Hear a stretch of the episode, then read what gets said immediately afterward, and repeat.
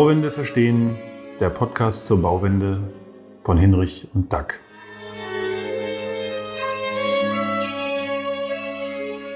Ja, herzlich willkommen, liebe Hörerinnen, liebe Hörer, zur Episode 7, äh, zu der wir uns was Besonderes vorgenommen haben. Hallo Dack, herzlich willkommen. Hallo. Ja, genau. Also ähm, ich sitze jetzt hier in diesen wunderschönen Büroräumlichkeiten von DAC in Berlin. Und äh, ich muss sagen, alles, was er erzählt hat, trifft zu. Es ist ein, ja, ist tatsächlich so. Also nicht nur, dass es wunderschön ist, sondern es ist auch tatsächlich dieses ähm, Hammer Raumklima und man spürt das. Also man spürt es ähm, richtig. Also äh, macht Spaß hier Luft zu holen, zu atmen und äh, und es ist auch einfach hammerartig schön gestaltet. Geiles Büro. Und äh, Doug beherbergt mich jetzt hier für, ähm, äh, weil ich hier auf einer Veranstaltung in Berlin bin. Und ich darf hier auch übernachten. Vielen Dank für deine Gastfreundschaft, Doug. Bitte gerne. Und, ähm, und das Erste, was ich gemacht habe, ist, dass ich in dein Bad gegangen bin und mir die Fugen angeschaut habe. Und was sehe ich da? Silikonfugen. Äh, das fand ich sehr klasse, weil ich macht dich auch menschlich. Ähm, kannst du auch gleich nochmal was dazu sagen. Aber Jetzt mache ich ein kurzes Intro wie immer zum Thema Bitcoin, weil ich kam nämlich in dein Büro rein und jetzt hole ich das mal kurz. Und das erste, was ich sehe, ist ein Prospekt und da steht drauf Nakamoto und dann noch Forestry. Ja, aber ich fand das so klasse Nakamoto. Also alle Bitcoiner wissen ja, dass der, der Schöpfer oder die Schöpfer von Bitcoin Satoshi Nakamoto sich nannte. Ja, das war das Pseudonym dafür. Das habe ich jetzt mal für ein gutes Zeichen genommen. Also dieses Nakamoto Forestry, vielleicht kannst du dazu zwei Dinge sagen. Was ist das? Ja, wir fangen mit dem ersten an, fangen mit der Silikonfuge an. Das ist so der Klassiker, wenn man nicht die 48 Stunden am Tag seine Bauleitung macht, dann passieren halt solche Dinge und man hat auch nicht immer wieder die Nerven, das dann noch auszuschneiden. Das zur Silikonfuge. Ja, Nakamoto Forestry ist im Grunde nichts anderes als einer der Hersteller, die jetzt immer mehr auf den Markt kommen, die eine alte japanische Technik für das Veredeln, also einfach das Anräuchern von Holz verwenden. Also du nimmst eine Holzverschalung oder nimmst ein Holzbrett und, und, und räucherst es an, so dass du so die erste Verkohlungsschicht hast. Und die meisten, die auch schon mal einen Brandschaden hatten, die wissen das. Äh, das ist einer der Gründe, warum Holz auch viel besser dem Feuer standhält als eine Stahlkonstruktion, weil du hast im Brandfall die erste Schicht, die verkohlt und die hat dann gleich eine schützende Funktion. So, wir machen jetzt gerade in einem unserer Holzstrommodulhäuser die ähm, Außenfassadengestaltung damit und da ist dann eben, wie gesagt, da ist dann das verkohlte Holz und wir hoffen dann, dass das die nächsten Jahrzehnte unbehandelt hält und so bleiben wird. Fertig. Und wie ist das, wenn man mit einem weißen Pulli da entlang schabt? Ist der dann schwarz? Ja, das ist die Frage, die immer kommt. Äh, das ist aber eben nicht der Fall, weil das wird meistens nochmal, also es gibt ja unterschiedliche Formen. Ne? Es gibt welche, wo das total verkohlt ist. Da ist es dann tatsächlich so, dass es äh, schwarz oder ja doch schwarz werden kann. Aber du hast dann auch andere Formen, wo das einmal oder zweimal gebürstet ist oder so. Da ist dann diese, diese Dreck absondernde Rußschicht weg. Und dann kommt auch wieder ein bisschen mehr Holzstruktur vor. Also wie gesagt, wir ja. haben das so, dass es eben nicht schwarz wird, weil das will natürlich fast keiner haben, ist klar. Ja, genau, das, das äh, diesmal zum Thema Bitcoin. Wir werden, ähm, wir haben gerade schon darüber gesprochen, eine eigene Folge zum Thema Bitcoin und auch die Systemdiskussion Kommunismus, Kapitalismus ähm, haben.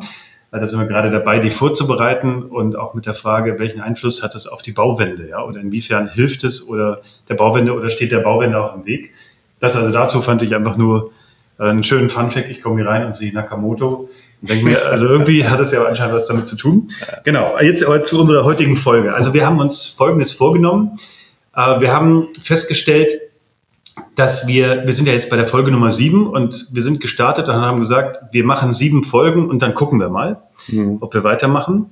Und wir haben beschlossen, wir machen weiter. Es ist aber auch klar, dass sich wahrscheinlich wie immer im Leben auch hier so ein bisschen etwas verändern wird. Ähm, und heute habe ich mir vorgenommen, ich möchte mal, dass ihr DAX-Geschichte kennenlernt, weil das, was ich jetzt bislang schon so gehört habe, ein, aus meiner Sicht eine faszinierende Geschichte ist und auch äh, den Menschen DAX mal kennenzulernen. Du hast äh, die Schlaglichter, die ich gehört habe, ja, wie soll ich sagen, ein abenteuerliches Leben. Du bist ja auch ein abenteuerlicher Typ, ähm, durchaus ein, äh, wie soll ich sagen, ein äh, streitbarer Mensch. Äh, äh, in der Art, wie du, wie du lebst und handelst. Und das hat ja auch einen Hintergrund und eine Historie. Und, ähm, und ich habe mir dabei noch einen zweiten Gedanken verfolgt, Doug. Ähm, wir wollen jetzt mal wirklich so richtig deine Geschichte hören, weil es in Zukunft auch darum gehen wird, dass wir wahrscheinlich mehr in diese Moderatorenrolle kommen werden, weil wir vorhaben, weiterhin Gäste einzuladen, weil, weil wir den Eindruck haben, das ist ein echter Mehrwert für die Zuhörerinnen und für die Zuhörer. Und ähm, wir haben jetzt unsere Geschichten äh, zum großen Teil mal schon erzählt oder unseren Ansatz erzählt. Und jetzt geht es darum, einfach die Bandbreite dessen, was Bauwende sein kann und auch die Akteure darzustellen. Das heißt, wir werden dann so ein bisschen mehr in den Hintergrund treten als Moderatoren. Natürlich bringen wir unsere Meinung und unsere Themen auch mit ein. Ähm, aber ich fand es jetzt wichtig, insbesondere deine Geschichte, Doug, nochmal zu hören. Und ich würde gerne ganz vorne anfangen. Wo kommst du eigentlich her und, und wer bist du eigentlich?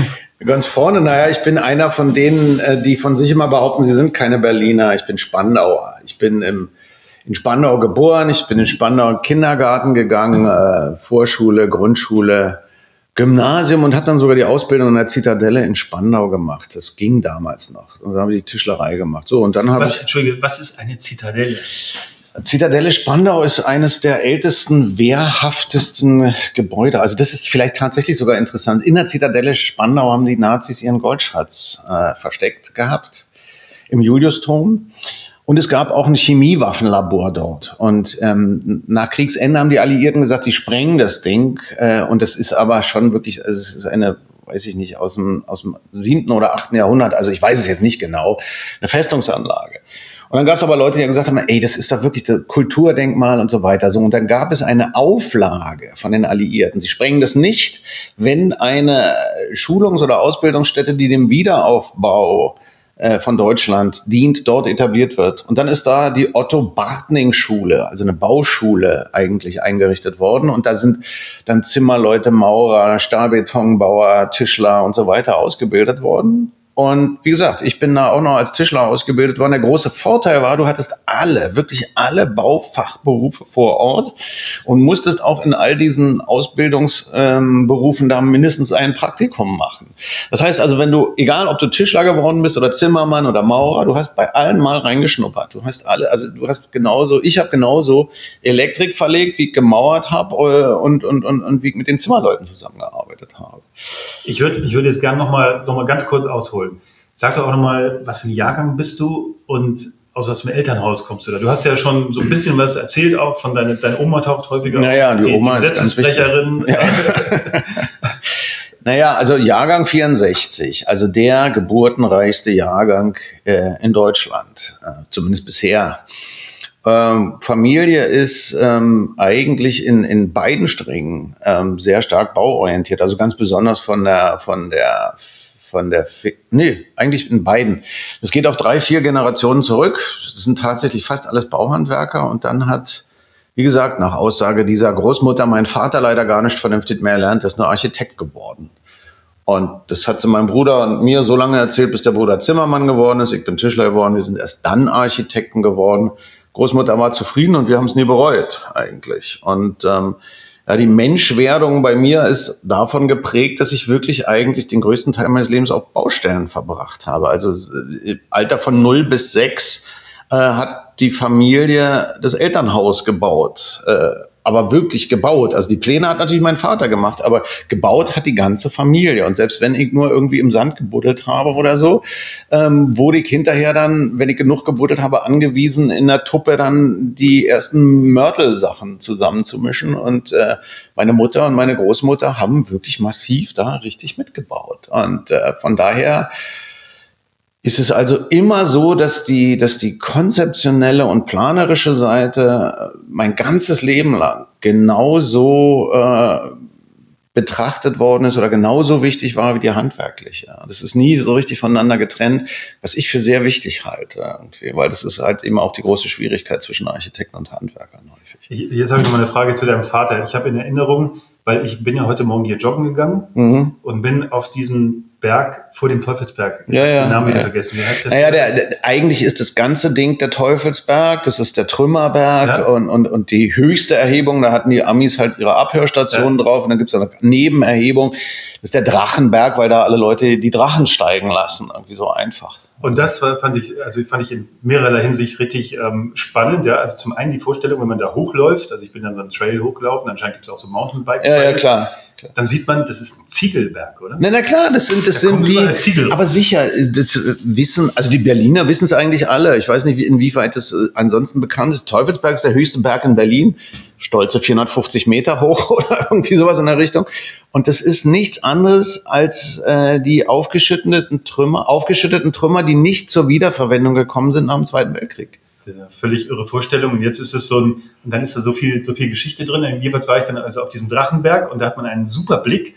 Und ich bilde mir ein, ich habe da, wie heißt es, das ICC gesehen. Ja, ja, natürlich, das ICC. Und da war dein Vater irgendwie auch involviert, oder? Ja, natürlich. Also mein Vater ist halt so, so, so, so ein klassischer äh, Wirtschaftswunder-Architekt. Ne? Der hat, äh, der hat ähm, in den 60er Jahren ganz viel mitgemacht. Der hat, der hat äh, Philips Hochhaus, Urania, Deutsche, äh, Opernviertel ähm, mitgebaut, mitkonzipiert. Der hatte, der hatte Zeiten, da hat er eine ganze Abteilung von 40 reinen Entwurfsarchitekten unter sich gehabt und hat dann nachher auch große Projektsteuerungen gemacht. Unter anderem tatsächlich das ICC in Berlin. Und ähm, ja, also das sind, das sind genau die Sachen, die ich jetzt hier auch vor der Nase sehe wo ich ganz klar auch sage und auch ihm sage, ja, Papa, schade, ist halt eben alles Mist, was du da gemacht hast. Aber das ist auch interessant. Also man muss, man muss dieser Generation wirklich noch zugute halten. Ähm, und, und das ist bei ihm zum Beispiel auch so. Wenn der das sieht, was wir jetzt machen, also wir, meine ich jetzt die Spreeplan, sagt er, das ist viel besser als das, was wir gemacht haben. Da fühlt man sich total wohl drin. Aber wir haben es ja nicht besser gewusst. Und ich erinnere mich, äh, wie ich gemeinsam mit meinem Vater beim Bau dieses Hauses, der hat da mit der Flex gestanden und Asbestplatten zersägt irgendwie, ja. Und wir hatten den weißen Staub im Gesicht, wenn du daran denkst. Also wenn du nur daran denkst, heute wird der schon ganz anders. Und, und ganz klar, die wussten es nicht anders. Und deswegen muss ich ganz klar sagen, ist eigentlich die allerschlimmste Generation, die man sich vorstellen kann. Das ist unsere, weil wir wissen's. Wir wissen's und machen genauso weiter. Und das ist die eigentliche Katastrophe. Ja. Du kannst natürlich sagen, äh, Torheit schützt vor Strafe nicht und kannst dann auch die Generation unserer Eltern irgendwie ähm, vor Gericht stellen, wenn du möchtest. Aber Tatsache ist natürlich, dass denen teilweise wirklich das Wissen und die Kompetenz gefehlt hat. Die, die fehlt uns nicht. Wir wissen, was mit Asbest los ist. Wir wissen, was mit Styropor los ist. Wir wissen, was wir mit dem Klima machen und machen genau so weiter. Und das finde ich also viel verwerflicher, ganz klar. Ja, genau. Okay, aber bleiben wir mal, jetzt haben wir von deinem Vater, dein Vater lebt noch? Ja, ja, der ist jetzt 89. 89. Ja. Ja, wow, Respekt. Gut, aber fahren wir mal vor. Also jetzt haben wir ein bisschen Ausflug über deine, über deinen Vater gehört, deine Mutter. Äh, Meine Mutter ist äh, immer, also wir, das war immer so eine, also Mutter und Großmutter waren immer zusammen. Also die, wir waren immer zu fünft, obwohl es nur zwei Kinder waren. Also die Großmutter, die von meiner Mutter, die war immer überall dabei. Egal, ob es jetzt beim Bauen war, beim Wohnen. Also wir haben alle zusammen gelebt und äh, und bei der Mutter hatte gemeinsam mit meiner Großmutter so einen, so einen, so einen typischen deutschen Tante-Emma-Laden und hat sich eigentlich irgendwie, ja, die beiden Frauen haben die Familie zusammengehalten, ganz klar. Der Alte hat, ist so richtig wertkonservativ. Der Alte hat die Kohle rangeholt und die Frauen haben sich um die Familie gekümmert. Und alle Jungs, die Jungen und den Alten erzogen. Hat nicht geklappt, oder? Hat nicht geklappt. Meine Frau versucht es heute immer noch. Irgendwie, es, es gibt so bestimmte Sachen, da klappt es einfach nicht. Äh, cool. Und, äh, und dann hast du noch einen Bruder. Der Bruder, ja, der Bruder ist mittlerweile äh, in, in China und macht fast dasselbe, was ich hier mache. Und der ist, hast du, habe ich das richtig in Erinnerung? Ist das ein Zwillingsbruder von dir? Nee, nee, nee, nee, Nee, der ist drei Jahre jünger. Drei Jahre jünger. Ja, nee, nee. Ja. Wir haben immer sehr ähnlich alles gemacht, aber doch eben unterschiedlich. Also er Zimmermann, ich Tischler. Und äh, auch wenn wir andere Sachen gemacht haben, wir haben äh, oft die gleichen oder ähnlichen Interessen gehabt, aber dann immer so ein Unterschied, dass nicht so ein, so ein, so ein krankhafter Konkurrenzkampf entstanden ist. Das war eigentlich ganz gut. Mhm. Okay, also das war jetzt mal so dein, dein familiären Hintergrund. Mhm. Ähm, aber jetzt mal so, wie waren die denn drauf, so als Menschen? Also was waren das für Menschen? Die Eltern meinst Ja. du jetzt? Also von meinem Vater habe ich tatsächlich am meisten erst mitgekriegt, als ich selber Kinder hatte. Ich war vollkommen fasziniert, wie kinderfreundlich der ist. Und ich war vollkommen fasziniert, wie sehr er sich wirklich ernsthaft um dann seine Enkel gekümmert hat. Das war bei uns, also bei meinem Bruder und mir tatsächlich fast nie der Fall, weil der war echt immer arbeiten. Der hat einfach unheimlich viel gemacht. Er war ein ausgesprochener Leistungssportler. Also die, jede freie Minute, die er hatte, hat er dann ins Rudern gesteckt. Äh, und, und da ist die Familie dann teilweise mitgekommen zu Regatten oder so. Aber tatsächlich ist mein Vater in meiner Erwachsenwerdung einfach eine Mischung aus Sportler, und arbeitendem Architekten und wenig, wenig Anwesenheit zu Hause. Die Anwesenheiten sind immer geprägt von sportlichen Ereignissen oder wenn wir zusammen in, in Urlaub und, und besonders dann eben auch Wintersport gefahren sind. Und die Frauen die haben sich um alles gekümmert. Die haben sich, die haben sich darum gekümmert, dass es mit dem Haus läuft, dass es mit der, mit dem Laden läuft. Die haben dafür gesorgt, dass die, die Gören irgendwie einigermaßen äh, in diese Gesellschaft integriert werden, was ihnen, wie gesagt, auch nur teilweise gefallen, gelungen ist, weil sie es aber, besonders die Großmutter, auch nur teilweise wollten, weil die Großmutter immer ganz klar gesehen hat und gesagt hat, was für Schwierigkeiten die Integration in gesellschaftliche Systeme mit sich bringt. Und deswegen immer dafür gesorgt, dass, äh, dass eine gute Eigenständigkeit sich entwickelt. Also er hat immer gesagt, du kannst machen, was du willst. Das ist vollkommen egal. Du musst nur immer dafür gerade stehen können. Und das ist so ein, so ein Grundsatz. Und wenn du den nicht nur gesagt, sondern auch vorgelebt bekommst, dann ist es schon eine wesentliche Komponente in dem, was du tust. Und das ist letzten Endes auch eines der Gründe, warum ich zum Beispiel meine ganze berufliche Karriere so aufgebaut habe, wie ich sie aufbaue. Also es ist dann, mach, dann machen wir doch da mal weiter. Also du, du warst stehen geblieben, also nach der Schule bist du in diese Zitadelle gegangen. Ja. Wie alt warst du da, als es losging? Naja, ich war, ich war seinerzeit tatsächlich der jüngste Abiturient in Berlin. Ich habe mit 17 Abi gemacht und habe dann direkt die Lehre angeschlossen. Ich war dann mit 21 fertig, habe dann in den... Äh, Nochmal nachgefragt, also du warst der jüngste Abiturient. Ähm, wie kam wie es dazu? Weil, Ach, so, ja, weil du einfach Schule gut konntest? Naja, nee, nee, das kann man eigentlich gar nicht sagen. Es war wirklich auch wieder echt so eine Entscheidung. Also ich habe es ich hab's hingekriegt, sagen wir ja. so. Ja. Und es war auch ganz interessant, weil ich war von diesen damals ging das noch, du konntest dann Schnellläufer machen. Mhm. Und ich war von den Schnellläufern, die ja eigentlich alles sehr strebsame Menschen waren, war ich der, der mit Abstand das schlechteste Abitur hatte, weil ich habe mich einmal entschieden, ich will das Ding so schnell wie möglich fertig werden. Und als klar war, dass ich genug Punkte hatte, habe ich dann nur noch das gemacht, was ich unbedingt machen musste. Und bei der Abitursverleihung dann, das waren alle Leute mit 1-0, 1-2 oder irgendwie so. Und dann kam, da wurde ich dann auf die Bühne gerufen, äh, drei, ja, drei, null. Und alle haben gedacht, das kann doch nicht sein, irgendwie. Also, ja, aber das war, also ich habe halt solche Sachen gebracht. Ich habe dann zum Beispiel meine Leistungskursklausur, nachdem klar war, dass ich alles bestanden habe, habe ich Datum draufgeschrieben, Name draufgeschrieben und das Ding abgegeben. Das war's. Und da meinte der Biolehrer, sag mal, du kannst es doch. Ich sage, natürlich kann ich das. Aber wenn Sie wissen, dass ich es kann und ich weiß, dass ich es kann, warum wollen wir uns gegenseitig die Zeit stehlen irgendwie? Also ich muss es aufschreiben, Sie müssen es korrigieren. Wir wissen, ich kann es lassen wir es einfach so. Hat er mir eine 6 gegeben, wusste er ja. Ich habe ihm ja gar keine andere Lösung gelassen.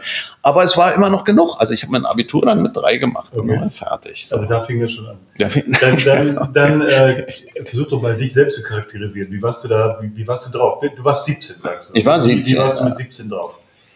Ach naja, das war genau die Zeit, wo ich echt so ein typischer Berliner Punk irgendwie. Nicht? Also wir haben dann, ich habe da auch dann Musik gemacht. Ich habe so die ersten Konzerte gemeinsam mit den Ärzten gemacht. Da gab es die Berliner FU Rocknacht und so weiter. Und äh, Moment, da muss, da muss ich jetzt nochmal nachfragen. Also ich weiß ja, dass du eine Musikerkarriere hinter dir hast. Ja. Hol da mal noch ein bisschen aus. Also wann hast du Musik entdeckt? Äh, woher kam das? Gab es da auch in der Familie? Naja, sicher. Wir haben alle irgendwie ein bisschen rumgetingelt irgendwie. Und ich habe halt eben einfach äh, das da ein bisschen weitergemacht, weil ich, äh, das ist einfach, ich bin so ein Mensch, ich kann ganz, ich, ich funktioniere ganz schlecht in der Masse irgendwie. Meine Großmutter hat das sehr früh erkannt. Die hat das auch gesagt. Die musste mal in Vertretung zu einer Elternversammlung äh, statt meiner Mutter. Und dann haben, wie das so üblich ist, äh, haben die Lehrer auf sie eingeredet und gesagt, ja, dieser Junge, der kann sich nicht ins, der kann sich nicht integrieren und so. Und meine Großmutter hat sich das alles angehört und kam dann nachher nach Hause und sagte, du Dax, es ist völlig klar, das schaffst du nicht, das geht nicht. Du stehst entweder daneben oder du führst an. Und das musste situativ entscheiden, wie es dann irgendwie funktioniert. Ich habe es damals als kleiner Junge in der Grundschule noch nicht so richtig begriffen. Später habe ich es dann begriffen. Und ähm, da war es dann für mich, ich habe dann einfach aufgehört zu versuchen, mich zu integrieren und habe das dann so gemacht, wie ich es für richtig gehalten habe. Und da war es dann auch der Hauptgrund, Musik zu machen, war eigentlich der, weil ich keinen Bock hatte, mit den anderen im Publikum zu stehen. Ich wollte halt eben oben stehen. und dann habe ich das gemacht. Und es war eine Zeit in den würdest, würdest du sagen, dass du eine Rampensau bist? Ah, nicht zwingend. In manchen Bereichen sicherlich schon. Aber es geht mir meist, also ich meine, klar, ich habe ein ziemliches Ego, aber es geht mir gar nicht unbedingt so sehr darum, mich in den Mittelpunkt zu spielen, sondern einfach auch zu erleben, wie andere darauf reagieren. Mhm. Also das macht einfach Spaß. Wenn du, wenn was für ein Instrument hast du denn gelernt? Und wie alt warst du? Ich glaube, du hast Gitarre gespielt. Oder? Gitarre, Querflöte und Klavier, wobei, wobei die Gitarre das eigentliche Hauptinstrument war. Ja, ja. das ist richtig.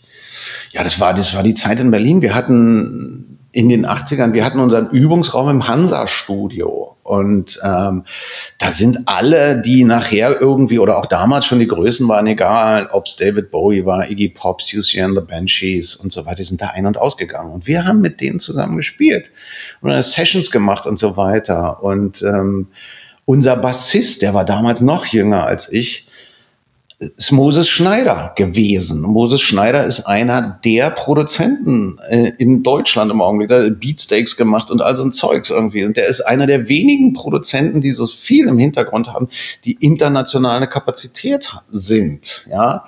Aber die, die meisten von uns, die haben damals dann Musik weitergemacht. Wenn du sagst von uns, also wie hieß eure Band denn? Also naja, das, das Wichtigste, was für uns das Wichtigste war, war eigentlich Gibbon. Gibbon bestand aus äh, vier Leuten. Es waren wirklich äh, drei, drei Schüler aus Berlin-Spandau und ein Sänger, der, ähm, ja, ich bin ja so ein alter weißer Mann. Ich darf das ja jetzt nicht mehr sagen, was ich früher gerne gesagt habe. Irgendwie, also der war. Äh, heute muss ich mal versuchen, korrekt zu sagen. Irgendwie, er war ein POC aus Amerika und er war Mitglied der LGBT LGBTQ-Gemeinschaft. Wir haben das früher anders genannt. Wenn ich das jetzt sage, gucken wieder alle ganz böse. Aber ähm, und daraus resultieren waren wir eben auch in dieser Zeit ganz viel in dieser ganzen homosexuellen Szene unterwegs. Wir haben einen der ersten großen Christopher Street Days gespielt in Berlin. Zwar im Architekturgebäude, da habe ich mich entschieden, dann Architektur zu studieren, dann auch tatsächlich. Und wir waren dann relativ viel in London und haben mit Leuten wie, wie äh, Frankie Goes to Hollywood, Boy George und so weiter äh, zusammen Übungsräume gehabt. Übungsräume. Wir haben nicht mit denen zusammen gespielt, aber wir kannten uns irgendwie. Und ähm, es war eine wunderschöne Zeit. Ja, also es, es klingt ja so völlig abgefahren. Ich kann es mir gar nicht so richtig äh, vorstellen. Ja. Ich kenne die Leute vom Plattencover und von Partys, ja, mhm. David Bowie und so weiter. Also es taucht da nochmal ein bisschen ein. Also du warst Punk. Ja, würde, ja, ja, wie, doch, würde ich, würde ich so sagen. Du denn? Hattest du Irokesen, oder? Ich hatte einen sehr bunten Irokesen. Also die Seiten waren, waren wegrasiert, die waren dann ein bisschen rausgewachsen und sind dann äh, rot gefärbt worden. Und der Irokese ist, war sehr hoch, der war unten dunkelblau, äh, violett, lila, rot, orange, gelb, weiß. Regenbogen. So, genau, wenn du mich von der Seite gesehen hast, hatte ich einen Regenbogen auf dem Kopf. Dann warst du ein LGBT Nein, ich, ich war es nicht, ich war es nicht. Also Rick hat mich immer, der war immer sehr böse. Der hat immer gesagt, du machst alle aus dieser, damals war unsere Terminologie eine andere. Also ich sag's jetzt einfach, du machst alle Schwuchteln heiß und stehst nur auf Weiber irgendwie. Und das war, ja, das war damals war das eigentlich, man musste es nicht unbedingt benennen immer und man musste nicht mal sagen, ja, ich bin tolerant. Es war einfach, wir haben gemacht, wozu wir Lust hatten und ja. der eine hat das gemacht, der andere hat das gemacht. Es war nicht Thema. Ja. Also zumindest nicht in unseren Kreisen. Und ich wäre niemals auf die Idee gekommen, mir zu überlegen, nö, den mag ich nicht, weil er eine Tunte ist oder sonst irgendwie was. Das war halt eben einfach so. Ja. Fertig.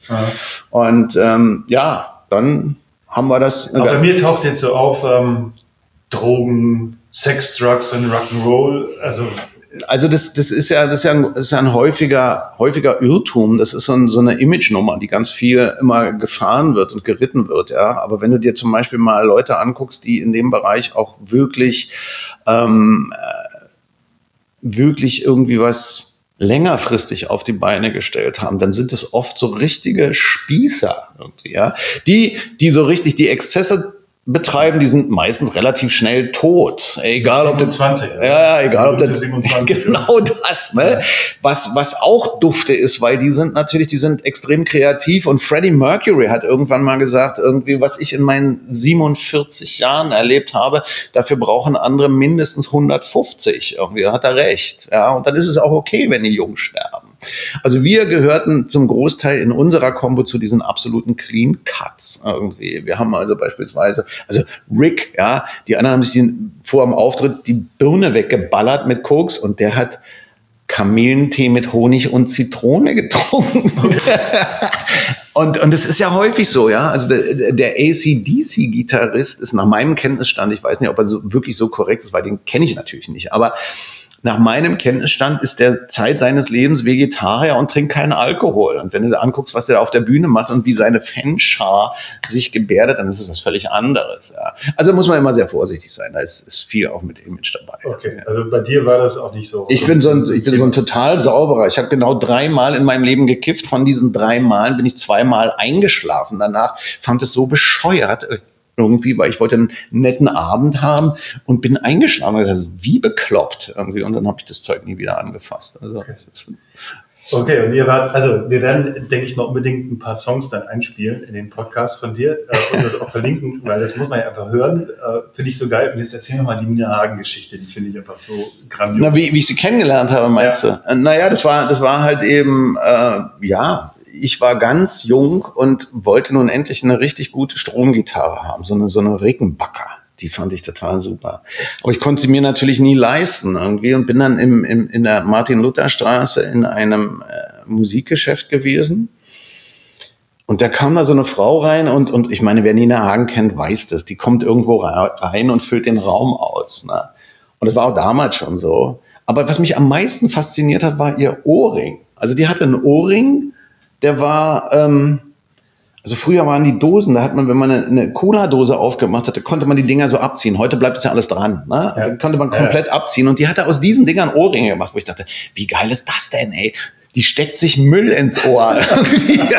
Reuse. Äh, genau. Und äh, ja, und wir haben dann da ähm, zusammen in diesem Musikladen und sie sagte, boah, die Gitarre, die sieht aber toll aus. Und ich sage, ja, sieht toll aus. Und ähm, und du standst da mit deinem Irokesen. Ja, natürlich. Und sie, und sie meinte, naja, willst du dir kaufen? Ich sage, du, ich kann mir vielleicht die Seiten kaufen, aber nicht die Gitarre, das geht gar nicht. Und wir haben uns dann, äh, also Ende der Geschichte war dann, wir haben dann gemeinsam diese Gitarre gekauft. Ich habe sie dann genommen. Also du hast die Seiten gekauft? also ich muss ehrlich sagen, das weiß ich nicht mehr genau. Ja. Also wir haben sie dann jedenfalls gekauft und ich habe sie genommen zum Spielen und sie hat sie genommen, um sich damit fotografieren zu lassen. Es gibt ein ganz berühmtes Foto von Jim Raketa auf diesem, auf diesem ersten Cover in der, in, auf dieser Berliner, von der, von dem ersten Cover der Platte, die sie in Berlin gemacht hat. Da steht sie vor einer Eiche in den Rieselfelder äh, in, den, in den Spandauer Rieselfeldern mit dieser Gitarre in, die, in der Hand und hält diese. Und das ist genau diese Rickenbacker. Das ist total. Das ist eine geile Geschichte. ja, also, ich habe ich hab mal gehört, ich kenne ich kenn ich kenn die Serie ehrlich gesagt gar nicht. Ich muss die unbedingt mal ähm, anhören. Auf mich ist das so ein Synonym. Du bist so ein bisschen so wie Mr. Goodman. Das muss eine, so eine Serie sein. Mr. Goodman erlebt einfach alles.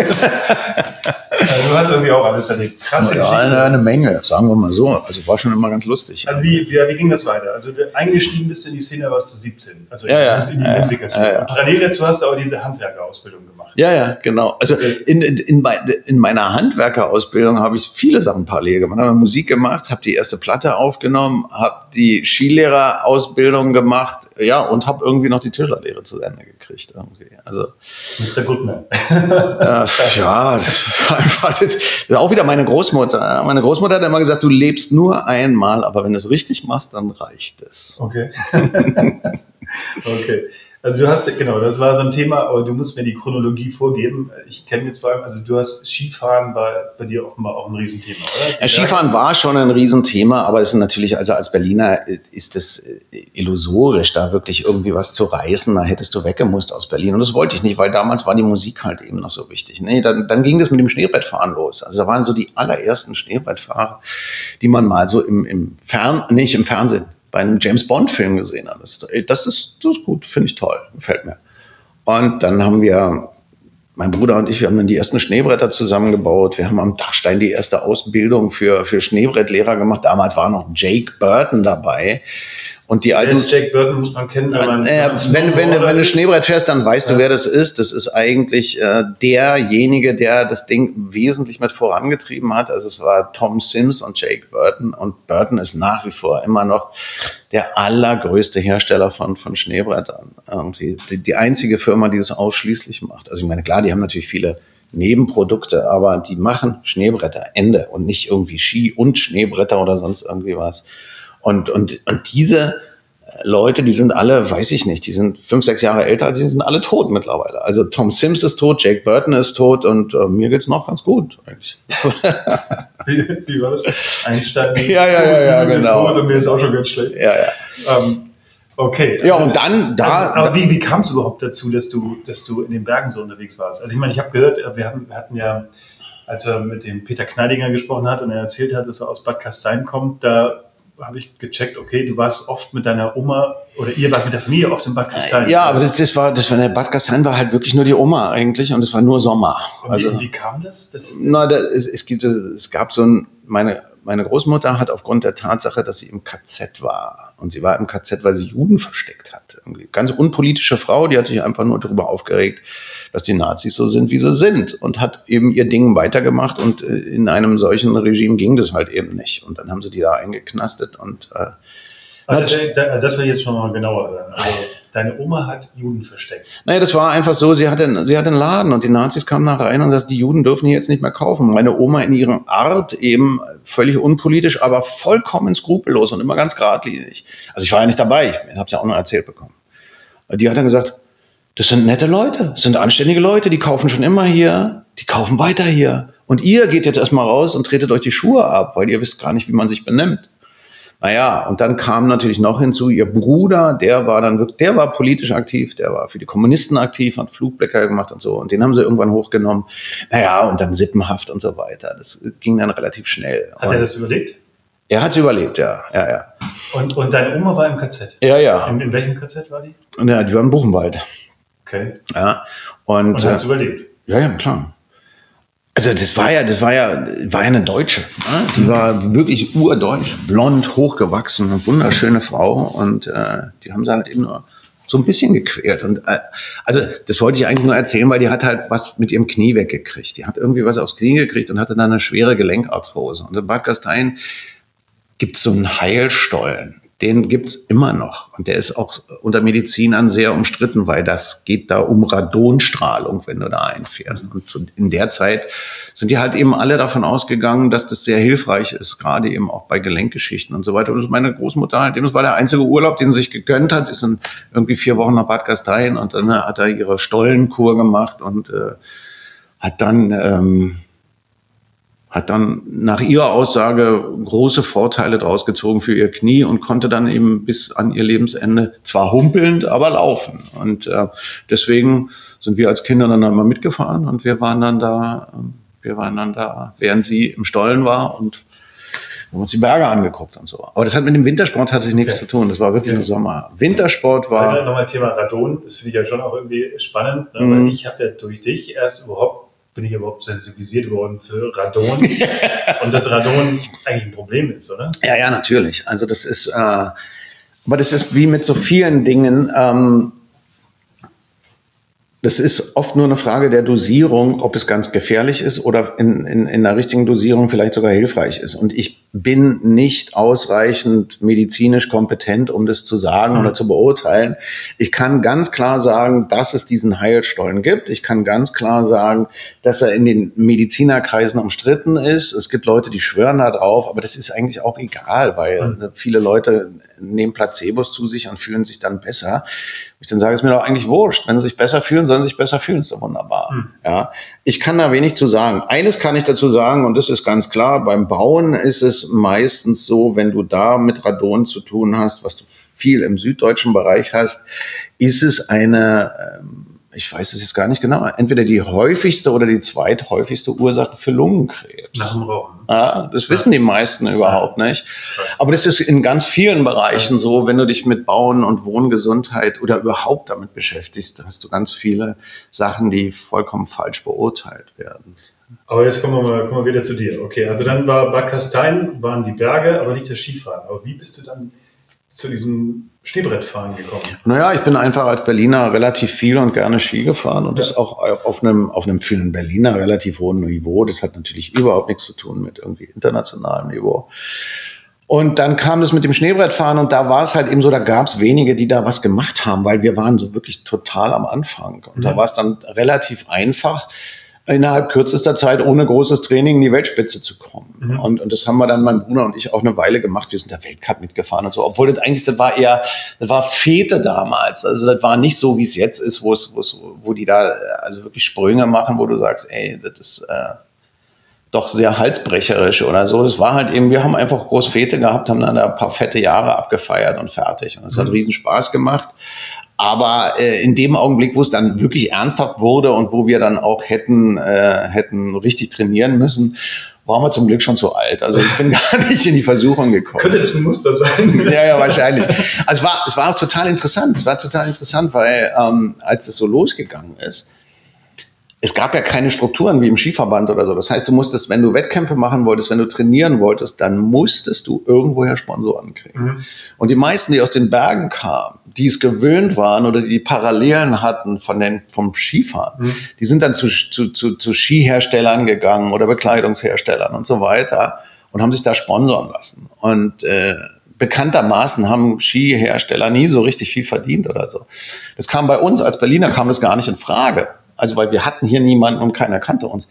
Und wir hatten dann daraus resultierend immer die abgefahrensten Sponsoren. Wir waren zum Beispiel die einzigen, die da im Weltcup mitgefahren sind, die als Hauptsponsor Pan M hatten. Okay. Ja, und es nur deswegen, weil Pan Am, es war eine Fluglinie, also sie haben offensichtlich die falschen gesponsert, weil es war eine der größten amerikanischen Fluglinien, die dann auch kurz danach pleite gegangen ist.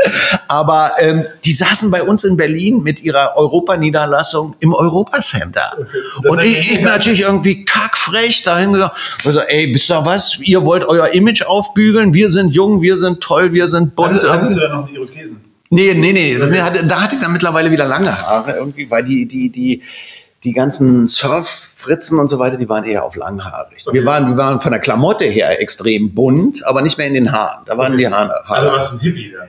Ja, naja, das war, nee, eigentlich, also die Hippies waren ja noch vor der Punkzeit. Ja, eher sowas in ja. der Richtung. Okay, ja. Ne? ja, und, ich bin da, ja, ich habe gedacht, was soll's? Mehr als Nein sagen ja. kann er ja nicht. Ja. Und wenn er Nein sagt, habe ich das gleiche Ergebnis, wie wenn ich nicht hingehe. Also ja. gehe ich hin und habe zumindest eine Chance, dass er ja. Also der Typ, das war total faszinierend. Also der war, für den waren wir eigentlich die Rettung, weil der war so ein PR-Manager und der hatte echt die Aufgabe, der musste irgendwie dieses Image von oder wollte dieses Image von Pen M aufbügeln. Das war ja damals ganz viel. Es war bei Audi genau das Gleiche. Audi hatte auch dieses, dieses Klorollen-Image auf der Hutablage irgendwie, nicht? Die haben es nachher mit dem Skiverband gemacht und mit der Sprungschanze und so. Aber es war so eine Zeit, wo alteingesessene Firmen ihr Image umkrempeln wollten. Audi hat's geschafft, ja. Pan Am hat's nicht geschafft. irgendwie.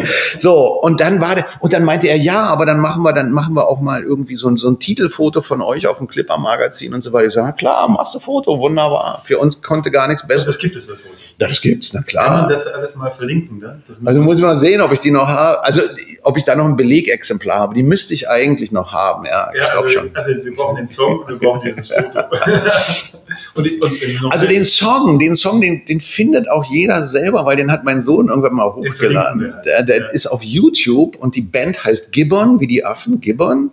Und der Titel, also der Haupttitel heißt Pussy Divine. Also das übersetze ich jetzt nicht, aber das kriegt dann jeder, glaube ich. Das einmal in diesem Alter so durch den Kopf geht. das Lustige war ja, dass es, ähm, also da gibt es auch noch tatsächlich eine Story dazu. Es geht in diesem ganzen Song geht es nur um Pussy und Tiddies und so weiter und so weiter. Und wir sind vom AFN damals ziemlich viel gespielt worden. Und ich habe mir gedacht, es ist ja erstaunlich, dass die uns spielen bei so einem Text. Und die haben dann in so einem Monatsrhythmus, haben die immer so ein, so ein Rat gehabt, die die Zensur dann prüfen ja. und so weiter. Und nachdem wir eine Weile gelaufen sind, kamen wir mit einmal auf die schwarze Liste. Und ich dachte, was ist denn jetzt los irgendwie? Und dann wurde mir gesagt, warum. Und das ist total interessant wieder. In dieser Zeit hat sich niemand daran gestört, dass ein, ein schwarzer Amerikaner, der auch noch homosexuell ist, singt uh, I want your titties, I want your pussy und so weiter. Aber es gab in diesem Stück einen einzigen Satz, der da lautete, I want to give him all of my stuff. Gesungen von einem Mann. Und das war der Grund, warum wir auf die schwarze Liste gekommen sind. Du, was heißt Fakt? Es war super. Es war für uns das Allerbeste, wenn du beim, vom, vom, vom AFN schwarz gelistet wirst, weil du, weil du homosexuelle äh, Text Zeilen hast, besser ging's gar nicht. Wir sind so durch die Decke gegangen. Du hast ja auch mal erzählt, das war eigentlich eine wirtschaftlich ganz erfolgreiche Zeit, oder? Ja, ja, ja, klar, sicher. Also da war es, das war, das war richtig gut. Ich, ich, ähm, ich möchte jetzt nicht unbedingt Zahlen nennen. Ich kann nur sagen, dass ich mit 17 so viel Geld verdient habe, wie ich hinterher nie wieder verdient habe und mit 19 war es weg. Und das war so für mich der Punkt, wo ich das erste Mal so wirklich festgestellt habe, also Geld ist nicht das, was dich interessiert irgendwie, weil ich war genauso glücklich oder unglücklich mit oder ohne Geld irgendwie.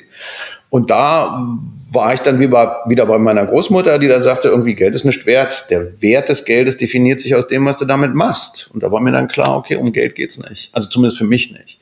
Für mich sind es andere Dinge. Und ich habe dann eigentlich tatsächlich ähm, habe mich dann da, also ich hatte mich auch damals nicht darauf fokussiert, dass es einfach passiert irgendwie. Ähm, Im Augenblick ist es ganz klar so, ich hätte gerne mehr Geld zur Verfügung, ganz klar, ganz klar, sehr viel mehr Geld, um die Projekte, die wir machen könnten oder wollten, zu realisieren. Ich selber, für mich, brauche kein Geld, ist nicht erforderlich. Aber ich habe tolle Leute, die miteinander arbeiten, Projekte entwickeln und so weiter, aber immer nicht auf die auf die Erde kriegen, weil immer irgendwelche aus dieser alten Welt die Sachen dann zerkloppen. Da kommen, da kommen wir später noch. Mhm.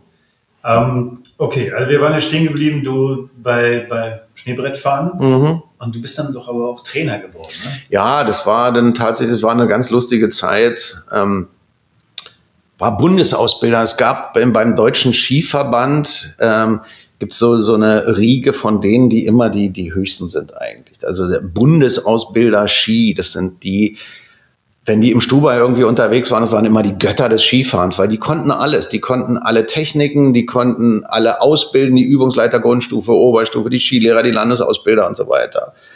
Und dann haben die irgendwann mal für die Schneebrettfahrer auch so ein Bundeslehrteam etabliert. Und in diesem ersten Bundeslehrteam vom DSV, da war ich mit drin. Und ich war natürlich, und es war ganz lustig, äh, ich war natürlich der Einzige, der nördlich des Weißwurst-Äquators beheimatet war. Und äh, wenn, wenn die anderen, also wenn wir irgendwelche Ausbildungen oder Fortbildungen gemacht haben und die anderen hatten einfach keinen Bock auf mich und haben gesagt, ich verstehe dich nicht. und und, und ähm, also es ist teilweise so, wenn ich dann auch richtig Berlinert habe, dann, dann habe ich denen das sogar abgenommen. Ich habe denen das geglaubt. Andersrum hat es nie funktioniert, weil ich diese Bergdialekte halt eben ziemlich gut verstehe irgendwie. Aber ja, da gab so bayerisch zum Beispiel. Ja, zum Beispiel. ja, ja, genau. Das sind die Bergvölker halt eben. Nicht. Äh, und das habe ich eine ganze Weile gemacht. Aber auch da war es dann schon wieder so. Ich war eigentlich ich war immer interessiert an allen möglichen anderen Sachen, die sich noch so entwickeln. Und ich habe dann genau das Gleiche gemacht für den Alpenverein, für die Naturfreunde, für den Sportsverband, für die Schweizer und, und, und. Und da diese Vereine, die sind ja genauso protektoristisch wie, wie alles, was in solchen Strukturen funktioniert. Das ist unglaublich. Wie ein DIN-Norm-Ausschuss. Ja, also zum Beispiel. Ne? Und ich habe dann in der Schweiz für einen deutschen Verband Sports äh, nur mal eine kurze Fortbildung gemacht. Das war Skilehrerausbildung, eine kurze Fortbildung gemacht als ähm, Einführung ins Schneebrettfahren. Als ich wieder nach Hause gekommen bin, hatte ich ganz offiziell vom DSV ein Schreiben schon im Briefkasten, in dem drin stand, dass ich doch bitte dafür Verständnis haben soll, dass ich als einer der obersten Repräsentanten in Klammern Bundesausbilder für den Deutschen Skiverband nicht mehr tragbar bin, wenn ich für konkurrierende Verbände tätig bin. Das war meine Abberufung. Und ich dachte, super. Also es wäre gelogen, wenn ich jetzt sagen würde, dass mich das nicht getroffen hat. Mhm. Ich war damals jung und es ist natürlich. Wie alt warst du? Oh, Ende 20, Mitte, ja, Ende 20 so in dem Dreh. Aber wie das so oft ist im Leben, du denkst, du kriegst irgendwie voll einen auf die Schnauze, weil für mich war das wirklich, ich habe das irre gerne gemacht. Ich habe irre gerne Leute ausgebildet und auch irgendwie versucht, in, in Dinge zu bringen, wo sie selber mehr merken, als, als ich ihnen sage. Irgendwie. Also es hat mir immer schon viel Spaß gemacht. Und ich habe gedacht, Gottes Willen, das ist ja grauenvoll, jetzt kannst du das alles nicht mehr machen. Genau das Gegenteil war der Fall. Ich habe danach dann irgendwie ungefähr fünfmal so viel gemacht, weil dann kamen erstmal alle wirklich an. Egal, ob es die Naturfreunde war, ob es der Alpenverein war oder was auch immer. Ich habe gesagt, kannst du für unsere Ausbildung machen? Ich sage, natürlich kann ich für euch Ausbildung machen, warum denn nicht? Naja, bisher warst du ja immer DSV, da haben wir dich nie gefragt. Ich gesagt, was für ein Schwachsinn. Mich, mich hättet ihr immer fragen können. Wenn ihr es nicht gemacht habt, okay. Aber da waren ganz viele Vereine, Verbände, Institutionen und so weiter dabei, die dann äh, uns, also es waren, wir waren ja nachher auch eine Truppe, wir waren ja, eine, also ich war ja nicht allein, ich habe ja immer noch irgendwie die Sportakademie gehabt und so, die uns dann nachgefragt haben und wir haben dann ganz viele solcher Sachen gemacht. Und wen habt ihr ausgebildet? Wir haben in allererster Linie äh, Schneebrettlehrer ausgebildet, Übungsleiter Grundstufe, Oberstufe und dann nachher auch in anderen sportlichen Bereichen, also Gesundheitssport nachher viel gemacht. Und, und, und aber hast du nicht, aber ich habe eine Erinnerung, du hättest auch mal irgendeinen Olympiakader oder? Ja, das war, das war, ähm, da waren mehrere Sachen irgendwie. Auf der einen Seite gab es die, ähm, gab's die Fragestellung, soll das Schneebrettfahren mal olympisch werden? Und da waren dann mehrere Repräsentanten aus den jeweiligen Ländern geladen vom Olympischen Komitee als Berater. Als Berater, damit das Olympische Komitee seine Entscheidung finden kann, ob es olympisch werden soll. Und da war ich mit dabei. Und es war total interessant für mich, weil ich habe schon mit darauf hingewirkt, dass es olympisch wird, weil das finde ich grundsätzlich gut, wenn sich Leute irgendwie mal, also auch im internationalen Vergleich messen. Aber ich habe gelernt, was das Olympische Komitee ist.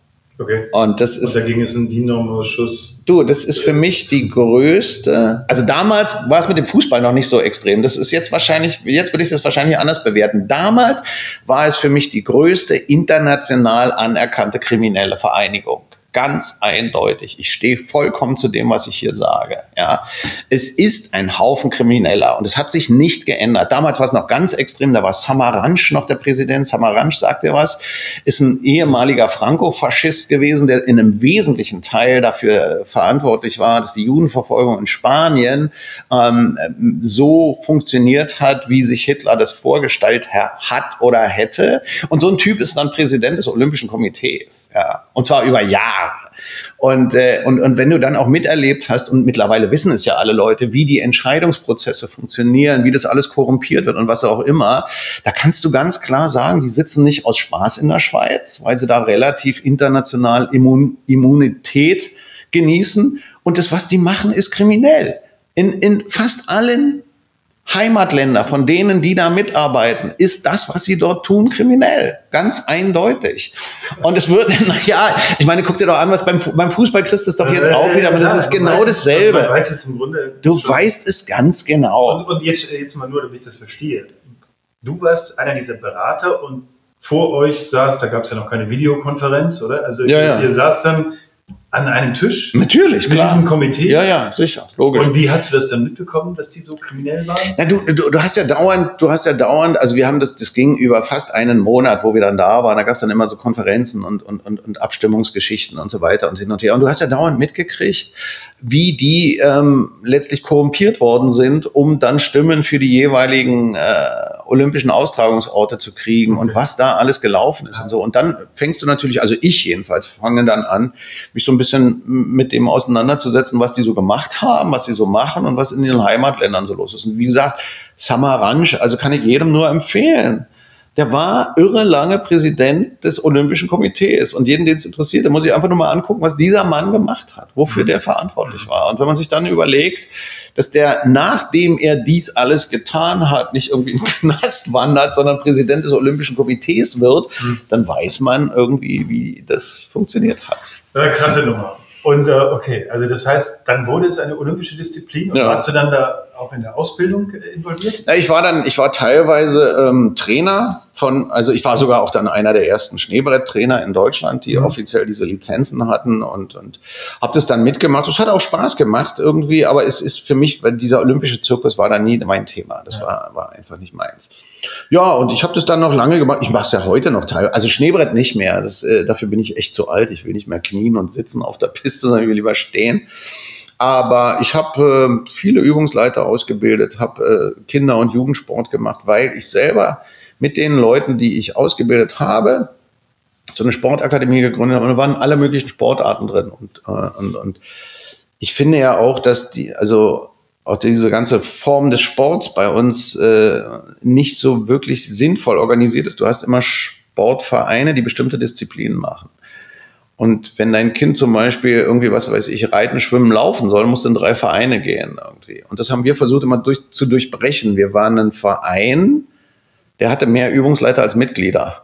Und die kamen aus den unterschiedlichsten Disziplinen. Und wenn wir dann so Veranstaltungen gemacht haben, da haben die dann genauso Bogenschießen, Baseball, äh, Inlineskaten, Judo, Aerobic gemacht, wo sie einfach eine relativ breite solide Grundlage kriegen, weil das halte ich für sehr wichtig und für sehr äh, erforderlich, auch für die, für die Entwicklung, also auch für die mentale Entwicklung. Äh, und wenn dann irgendjemand da war und gesagt hat, das ist jetzt meine Sportart. Also dann kannst du, dann kannst du sagen, okay, du gehst in irgendeinen Verein und dann musst du, was weiß ich, was ein Kanu, Leistungstraining oder sonst irgendwie was. Aber du hast eine koordinative, eine motorische und, und eine konditionelle Grundlage, die erstens eine wichtige Grundlage für dein ganzes Leben ist. Und du hast eben auch eine relativ hohe Bandbreite, das alles mal angeguckt zu haben. Und das ja. habe ich, das habe ich. Ähm, da, haben, da haben meine Söhne drunter gelitten, die Fußball gehasst haben. Ne? Mm, ja. Wenn du auf dem Land groß wirst, dann da ist dann nichts anderes. die Alternativen ja, echt rar. Ja, das ist dann echt, das ist dann. Echt. Und ich habe es tatsächlich gemacht, eigentlich auch auch wieder, wie das so oft ist bei mir aus reinem Egoismus. Ich habe gedacht, ich möchte das für meine Kinder haben, habe lange und viel gesucht, ob es irgendwie sowas gibt habe gesehen, es gab nichts, was ich mir so vorstelle. Und dann haben meine Frau und ich, die ja auch diese ganzen Ausbildungen hat äh, und in dem Bereich auch bis heute tätig ist, mittlerweile macht sie ganz viel Präventionssport und so weiter. Wir haben das Ding dann einfach selber aufgezogen und sind dann immer mit 20, manchmal 40 oder 60 äh, Leuten ähm, losgefahren und haben entweder hier in Landessportschulen oder so Sportcamps gemacht oder, oder wir sind in die Berge gefahren und haben dann Wintersport gemacht. Und wir hatten natürlich noch den riesen Vorteil, dass dadurch, dass ich so ein paar Sponsorverträge mir noch rübergerettet habe, haben dann die, die, die Familien die Möglichkeit gehabt, also bei so einer Woche, die wir in den Bergen waren, die haben Langlauf gemacht, Skifahren, Telemark, Schneebrett und Touren, weil wir das Material hatten.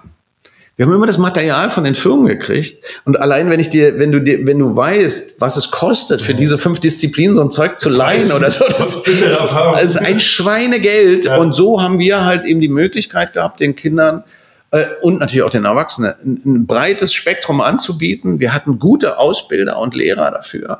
Und wir haben dann nach der Fahrt oder nach der Saison haben wir das Material wieder zurückgegeben. Und alle waren glücklich und zufrieden. Und weil wir ein Verein waren, ein gemeinnütziger Verein, äh, mussten wir dann auch an die Firmen da nichts bezahlen. Im Gegenteil, die haben sich gefreut, weil es war für die eigentlich eine Marketingaktion. Und äh, ja, das, das mache ich äh, im ganz kleinen Rahmen, also mit Gruppen von 10 bis 15 Leuten immer noch, aber damals war es richtig heftig. Okay, also jetzt haben wir deine Musikerkarriere, deine Sportlerkarriere. Jetzt würde mich nochmal interessieren, also du hast ja auch noch diesen Hof. Mhm. Jetzt würde mich auch nochmal und, und deine und dein Planungsbüro, ja? Mhm. Also wie, das lief dann alles parallel, oder? Und Nein, natürlich. Ja mal, und du hast ja mal in einer der ersten Folgen auch erzählt, dass du ja dann Architektur auch studiert hast mhm. und in der ganzen Welt unterwegs warst. Ich habe äh, ich hab, äh, an der TU angefangen, Architektur zu studieren, habe sehr schnell gemerkt, das ist irgendwie nicht das, was ich mir vorstelle. Also das ist nicht das, also damals schon habe ich was mir... Was hast du dir denn vorgestellt oder was hast du erwartet? Also es ist ganz einfach eigentlich. Ähm, ich bin heute auch immer noch, wenn ich Vorträge hatte, bin ich so ein bisschen provokant, wenn ich mal sage, Leute, wisst ihr was? Wir fangen alle an hier mit artgerechter Haltung und, und äh, all so einem Zeugs und es gibt riesige Tierschutzvereine und so weiter. Wo bitte ist denn der Verein für die artgerechte Haltung von Menschen? Hey, du lachst, ich meine es völlig ernst. Also ich meine es völlig ja. ernst, wenn du dir überlegst, in welchen Umfeldern ja. wir leben, arbeiten und unsere Zeit verbringen, mhm. dann ist es alles andere als artgerecht. Mhm. Es ist menschenfeindlich und ungesund mhm. irgendwie. In, in den allermeisten Fällen, also vor allen Dingen in den urbanen Umfeldern. Und das ist eigentlich auch das, wohin dich die Architektur bringt. Ja, mit Verlaub. Das sind auch die meisten der Bilder, die ich bei euch im Büro sehe. Wenn ich da die, die Pläne an der Wand mhm. sehe, da will ich doch nicht arbeiten irgendwie in solchen Dingern. Irgendwie. Also ich nicht. Mhm. Das kann jeder für sich entscheiden. Und, und das ist das, was wir eben auch an der Uni dann gelehrt bekommen. Und ich dachte, nee, also das willst du nicht. Und dann wusste ich aber auch nicht, wie man es macht. Das, das Schöne war, damals war es ja noch anders als heute. Heute ist es ja total verschult. Damals konntest du noch ziemlich viel selber organisieren. Ich habe dann in Rom studiert, in London, in, in Ottawa, in New York, Santiago de Chile, Buenos Aires und, und habe das immer so gemischt mit, mit dem Versuch, irgendwie wirklich praktisch was zu machen und aber eben auch an der Uni zu sein. Also du warst dann, hast du Praktika gemacht? Ja, ja. Also ich bin zum Beispiel Ottawa war, war so ein Austauschprogramm, da war ich an der Uni, habe mir die Uni verdient, indem ich Schneebrett gefahren bin und Blockhäuser gebaut habe und habe dann ein Entwurfsseminar gemacht, das ist mir dann hier anerkannt worden. In Rom habe ich äh, Architektur, Archäologie gemacht, da haben wir die Villa Hadriana ausgegraben mit und, und, und kartiert. War für mich ein total interessantes Erlebnis, weil die, weil die ähm, da habe ich das erste Mal gesehen, dass zum Beispiel unterschiedliche Kulturen auch ganz unterschiedlich mit, ähm, wie sage ich es jetzt, dass es nicht wieder total bescheuert klingt, mit dem Gang zur Toilette arbeiten. Ja. Mhm. Also in der Villa Hadriana hattest du einen Raum, wo der Adrian saß und die ganzen Senatoren drumherum. Da haben die dann irgendwie ihre politischen Sachen gemacht. Und du hast genau den gleichen Raum, wo die gemeinsam, ich sag's jetzt einfach, zusammen gekackt haben. Ja. Da kann ich mich, es gab, es gab doch immer diese super Bücher für Kids, ne? Ja. Da kann ich mich super dran erinnern. Das fand ich schon damals so sehr faszinierend. Das muss man sich mal vorstellen. Also wenn du das heute gesellschaftlich überträgst, ja, da haben dann die, die, die Hauptentscheider des Römischen Reiches erst zusammen gegessen und dann zusammen geschissen irgendwie. Das heißt also, der Vorgang war ein ganz anderer als bei uns heute. Ja. Entsprechend ist natürlich auch ähm, ist der Vorgang mit allem, was mit Sanitär und Sanitärobjekten zu tun hat, immer unheimlich kritisch, wenn wir mit unserem Öko-Ansatz sagen, Toiletten, so wie wir sie verwenden, ist ein, ist ein Hammer, weil aus einem, aus einem Wertstoff, deiner Kacke, machst du einen Schadstoff, indem du Wasser dazu tust. Ja. Und das machst du nur, um das Zeug zu transportieren und dann brauchst du wieder Energie, um das Wasser wieder rauszuholen. Das kannst du auch kürzer Jetzt haben. muss ich einen kurzen Exkurs machen. Ich war ja auf der, auf der Biennale in Venedig ja.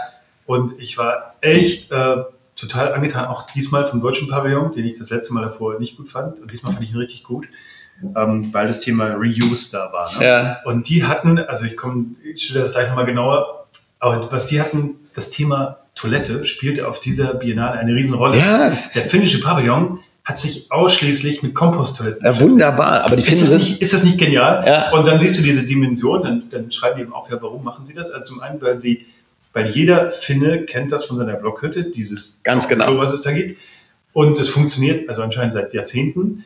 Das ist das eine. Und das andere ist, anscheinend 30 Prozent des Trinkwassers werden in Städten für das Herunterspülen von Kacke verwendet. Ja. Und wir haben Wasserprobleme. Das ist absolut und, und gleichzeitig ist es genau wie du sagst Rohstoff und dann wird ja auch noch Urin getrennt. Ja, ja, natürlich. Und dann hast du im deutschen Pavillon haben die eben auch äh, von einer Firma, die nennt sich Rohrpost. Ja. Also das verlinken wir auch mal. Hat mich total getriggert. Ja? Ja. Eine Firma, die Rohrpost hat, die so ein System, also ich habe es dann nicht ausprobiert, ja, weil mhm. man sich dann doch so ein bisschen. Ja, der, der Punkt ist der, das muss man auch ganz klar sagen. Also es ist alles nicht neu, auch in der neueren Vergangenheit ja. ist es nicht neu. Also wir haben in den 80ern die ersten äh, Komposttoiletten im Frauenhaus in Kreuzberg in Berlin gebaut. Ja.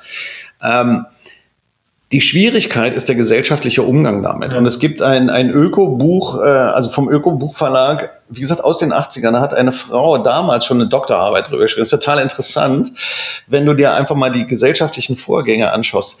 Also interessant war für mich, die hat zum Beispiel in ihrer Doktorarbeit geschrieben, dass alles, was wir am Körper haben, ist so lange für uns in Ordnung, wie wir es am Körper haben. In dem Augenblick, wo es abgegeben wird, finden sie es total eklig. Haare, Fingernägel, Blut, Sperma, Spucke und so weiter. Solange wir es bei uns haben, ist okay. Wenn es abgegeben wird, finden wir es eklig. Also nehmen wir mal so ein ganz einfaches Beispiel.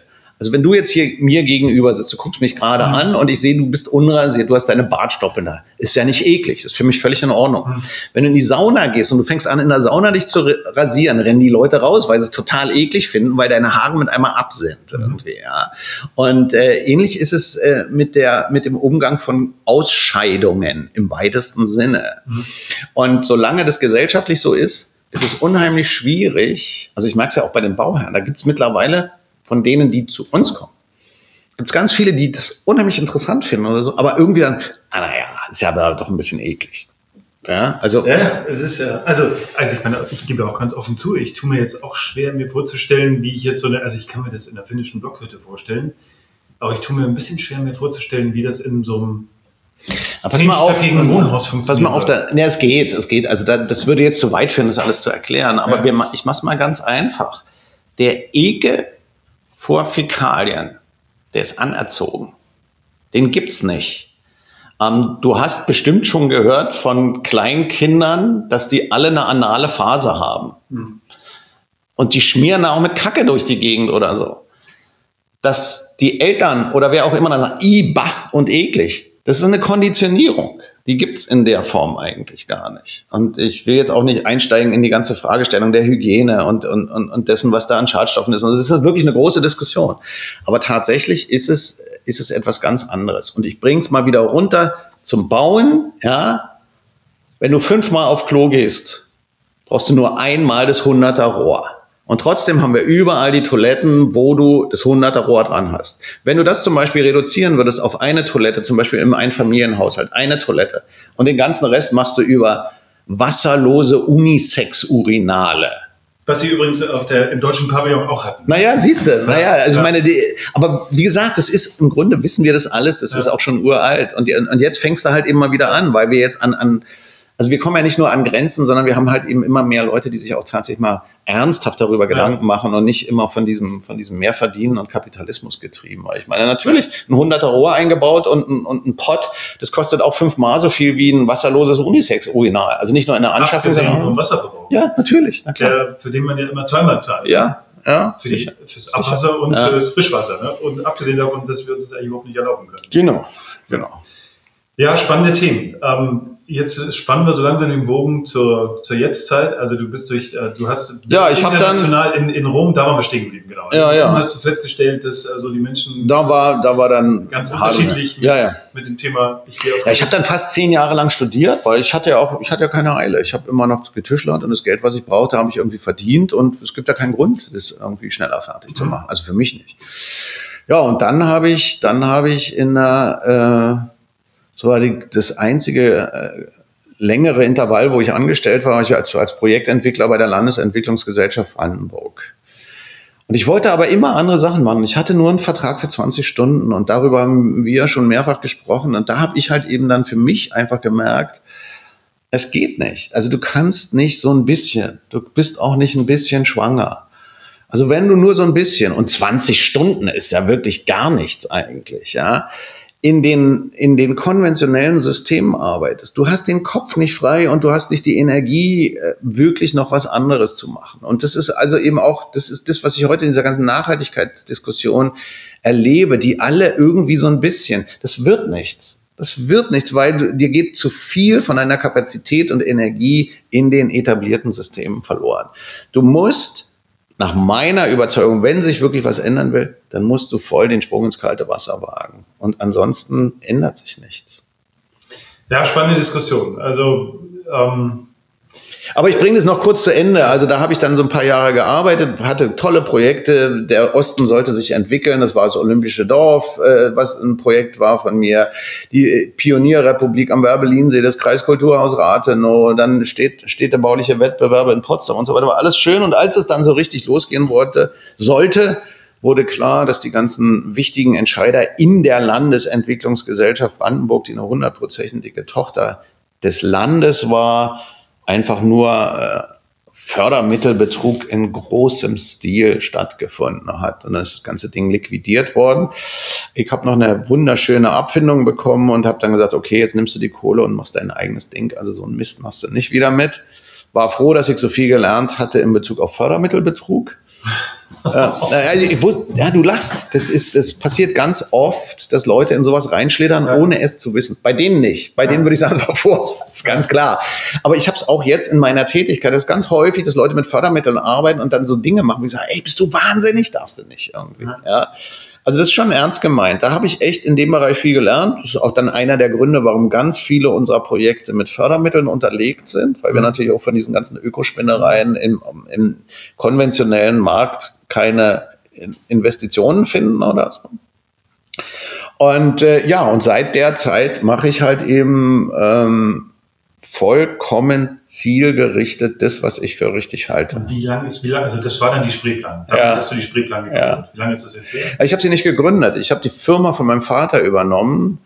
Die ist dann ähm, in die Insolvenz gegangen, weil es eine steuerliche Gesetzgebung gab in Deutschland es geht damit äh, um, um Subunternehmersteuern und so weiter, die dann drei oder vier Jahre später vom Europäischen Gerichtshof gekippt worden ist. Nur dann nützte es mir nichts mehr, weil die Spreeplan, diese GmbH, die ich von meinem Vater hatte, schon insolvent war. Okay. Also die Spreeplan ist ursprünglich mal von meinem Vater gegründet worden als Spreeplan Architekten und Ingenieur GmbH. Die ist dann insolvent gegangen, aber ich hatte alles vorbereitet und ähm, habe dann natürlich den Namen gehabt und auch weiterverwendet und daraus habe ich dann die Spreeplan Projekt UG gemacht, die dann mhm. in direkter Folge das weitergemacht hat und die ist jetzt, ach, ich weiß nicht genau, 10, 15 Jahre alt mhm. oder sowas in der mhm. Richtung. So, und das, das war's. Ja.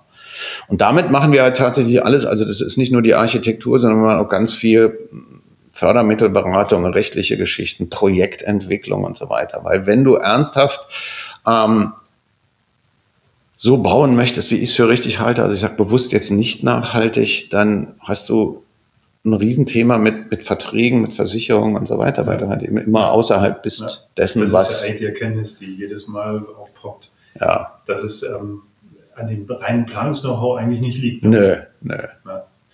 Jetzt nochmal zu dem, zu diesem Projekt, das ihr da habt, diesen Hof. Ja. Erzähl nochmal, was ist das? Naja, wir haben, wir haben, das ist, das ist jetzt tatsächlich fast, fast ziemlich genau 30 Jahre her einen ehemaligen Vierseiter in Sachsen-Anhalt gekauft. Das, äh, ist wir?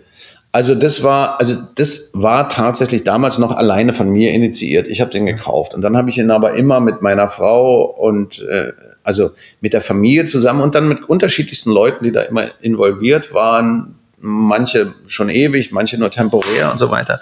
Wir haben das dann konzipiert. Also das, äh, von den vier Seiten war die vierte Seite weg, die dritte war eine Ruine, die Scheune war nicht nutzbar und das Haupthaus sowieso nicht.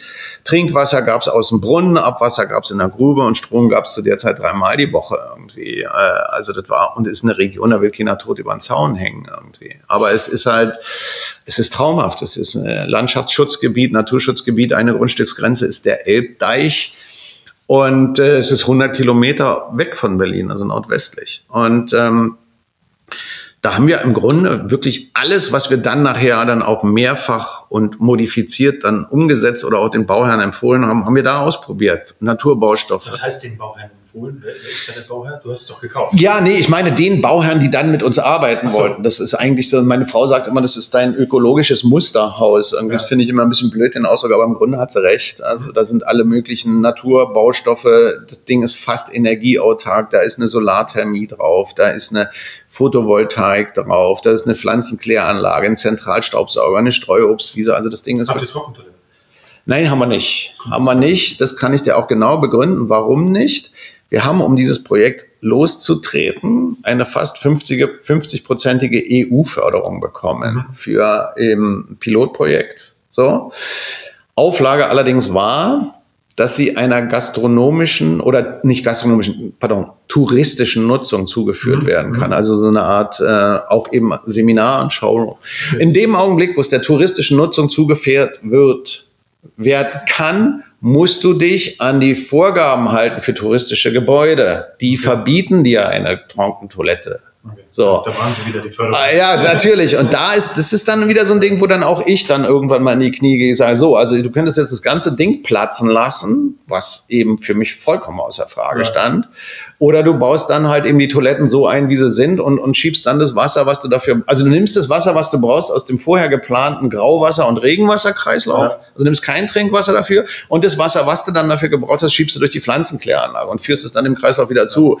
Da ist das Einzige, was tatsächlich völlig überflüssig ist, die Energie, die du für die Pumpen brauchst oder so. Ansonsten kann ich mit so einem System noch ganz gut leben. Ja.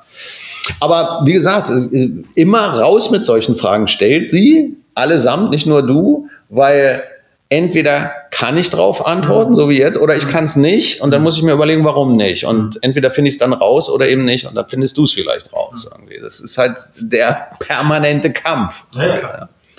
ja, und deswegen haben wir, wie gesagt, das haben wir jetzt seit rund 30 Jahren. Wir haben internationale Schulungs- und Arbeitscamps da. Wir haben die Naturbauschule da, mit der wir jetzt gerade ähm, diesen äh, Preis von der UNESCO und vom Bundesministerium bekommen haben als Bildungsinstitut für nachhaltige Entwicklung. Und wir haben nochmal einen zweiten Hof jetzt auch im Dorf, der hat 30.000 Quadratmeter und ein Grundstück vor der Kirche, das hat zweieinhalbtausend Quadratmeter dazu bekommen und wir versuchen jetzt gerade da eine Dorfentwicklung zu machen. Und wenn wir die Genehmigungen haben für die Sachen, die wir da konzipiert haben, das ist Leben, Arbeiten, Ateliers, eine, eine kleine Infrastruktur und so weiter, dann gucke ich, ob es noch mehr Freaks gibt, so wie uns, die sich an so einer Sache beteiligen wollen. Und dann fange ich an, mir über Realisierung und Finanzierung und so weiter. Dann muss ich dich unbedingt vernetzen mit Frederik Fischer, weiß nicht, ob du den kennst. Nee, kenne ich nicht. Neulandia. Ich werde euch mal miteinander bekannt machen. Ähm, ja, also ich würde sagen, jetzt haben wir mal so ein, so ein, so ein Schnelldurchlauf natürlich gemacht. Da sind wahrscheinlich unendlich viele Details und äh, Erinnerungen und so weiter drin. Aber ich finde, es ist echt eine Geschichte, die absolut äh, hörenswert ist. Also zumindest geht mir das so, auch um, äh, um dich äh, so ein bisschen zu verstehen, ja, warum du so bist, wie du bist. und sicherlich auch ab und zu mal eine Zumutung für viele. Oh, ganz häufig, Aber, ganz häufig. Ähm, äh, genau, also ja, ähm, klar, man muss sich dann sowas anhören wie Projekte, die bei uns an der Wand hängen. Ähm, das ist gesagt, einfach, es ist einfach ich, so. Jetzt halt noch kurz den ja, ja, Also ich lerne langsam, mich dem auch zu stellen, ja, und ich, ich lerne auch dann selber das zu hinterfragen und auch dann Qualitäten zu sehen, die du vielleicht auch anders bewertest, als ich das tue oder als wir das tun.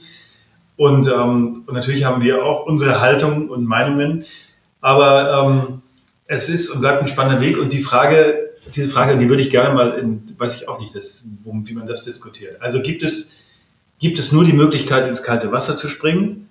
Also gibt es nur die Möglichkeit, ähm, die krasse Vollbremsung und Wendung zu machen?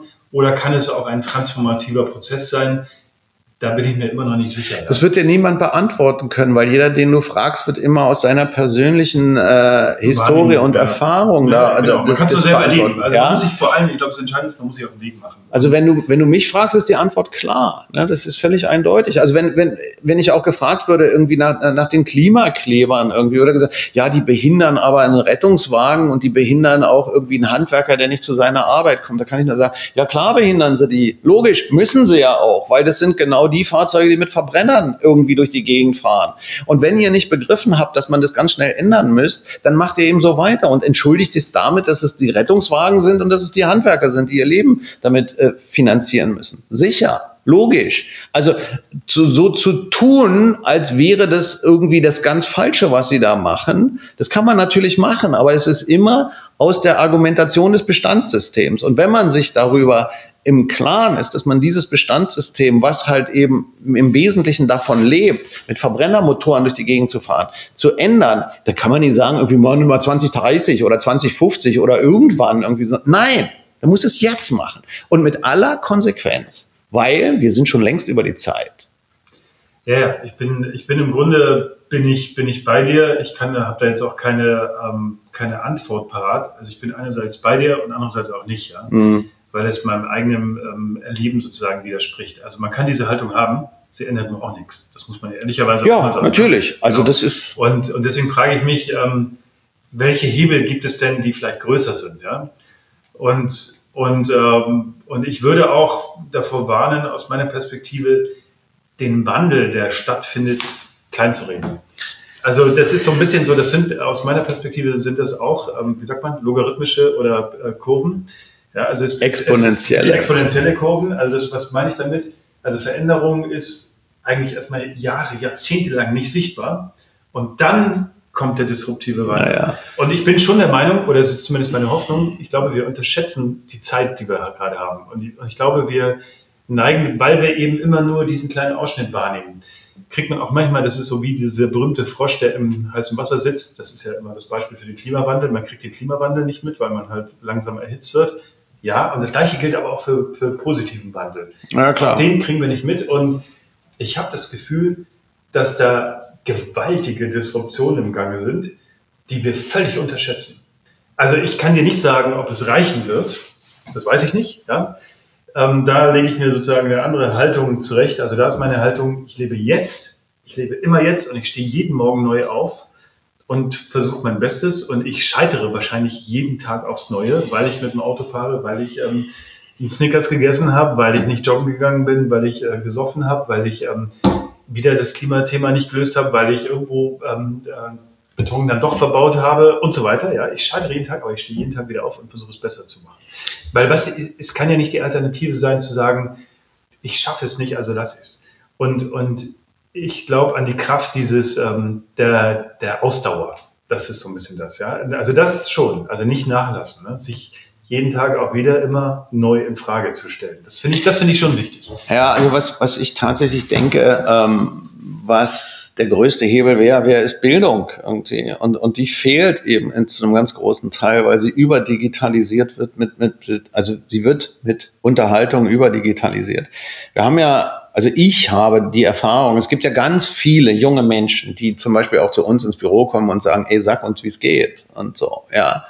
Und, und die wissen aber alle, wenn sie die entsprechende Grundhaltung haben, und das sind mittlerweile, da gebe ich dir völlig recht, sind ganz viele, sie wissen alle ganz genau so nicht weiter. Sie wissen, was sie nicht wollen. Sie wollen genau das nicht. Aber sie haben zu wenig Erfahrung und sie haben vor allen Dingen zu wenig Ausbildung, wie es denn gehen könnte oder wo die Optionen sind. Und das ist letztlich eines der allergrößten Versäumnisse meiner Auffassung nach, die wir zu verantworten haben, dass wir nicht in der Lage waren, äh, bei der nachkommenden Generation solche altenden, ich nenne es jetzt mal ganz banal, so handwerkliche Tugenden oder sowas zu vermitteln, wo man sich wirklich schon ziemlich genau darüber Gedanken macht, wofür man verantwortlich ist, wenn man dies oder jenes tut.